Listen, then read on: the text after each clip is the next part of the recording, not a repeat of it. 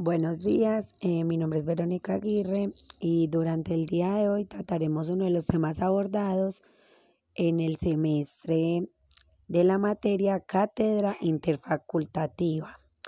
Eh, uno de ellos fue la teología y para eso iniciaremos con Juan versículo 5. Sabemos que somos de Dios y el mundo entero está bajo el maligno pero sabemos que el Hijo de Dios ha venido y nos ha dado entendimiento para conocer al que es verdadero. Y estamos en el verdadero, en su Hijo Jesucristo. Ese es el verdadero Dios y la vida eterna. Entonces, podemos identificar que la teología es el estudio de Dios, el estudio de las cosas o hechos relacionados con Dios es un estudio y un conjunto de conocimientos acerca de la divinidad. Eh, pudimos e-, evidenciar que es la esencia de los hechos revelados divinamente en las Sagradas Escrituras, conocida pues como en la Biblia. Tiene que ver con la naturaleza de Dios y nuestra relación con Él. Como sus criaturas, como pecadores y en el objeto pues en sí en redención es el conjunto variado de creencias en Dios. La mayoría de ellas están basadas todas en la Biblia. Eh, la teología también busca adquirir conocimientos, habilidades y valores, creencias y conductas, efecto de la obra de Dios en las diferentes etapas de la historia del pueblo del Señor. Estas también son transferidas a otras personas a través de las narraciones, la discusión, la enseñanza, la formación y la investigación. Entonces, generalmente la educación teológica se lleva a cabo bajo la dirección de maestros, pero los discípulos también pueden educarse a sí mismos. Es un proceso llamado autodidáctica.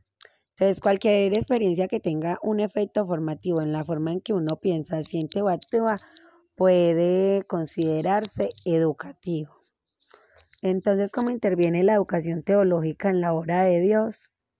Bueno, entonces, en las principales teologías me voy a basar en la hebrea, que esta contiene la historia del hombre y de los hebreos desde la creación hasta la construcción del segundo templo. Em, los cinco primeros libros conocidos con el nombre del Torah o Pentateuco, su lectura se hace en la sinagoga los días de lunes a jueves y sábados, formando parte fundamental del culto judío. En la teología islámica eh, se puede evidenciar que es una profesión de fe musulmana. No hay otro Dios sino Alá y Mahoma es el mensajero de Alá. En la teología cristiana, que es la más particular en nuestro país, es el conjunto de creencias del cristianismo, las cuales están basadas fundamentalmente en la Biblia. En el interior del cristianismo Existen diferentes ramas teológicas. Eh, también está la teología monoteísta. Esta es la que la doctrina solo admite la asistencia y la oración del Dios único, como lo enseña la Biblia. Eh, acá hay un ejemplo, pues, que quiero resaltar de un versículo y es Marcos 12, capítulo 12, versículo 29. Jesús le respondió, el primer mandamiento de todos es, oye Israel, el Señor nuestro Dios y el Señor uno es. Bueno, entonces, esto sostiene que Dios consiste en dos personas.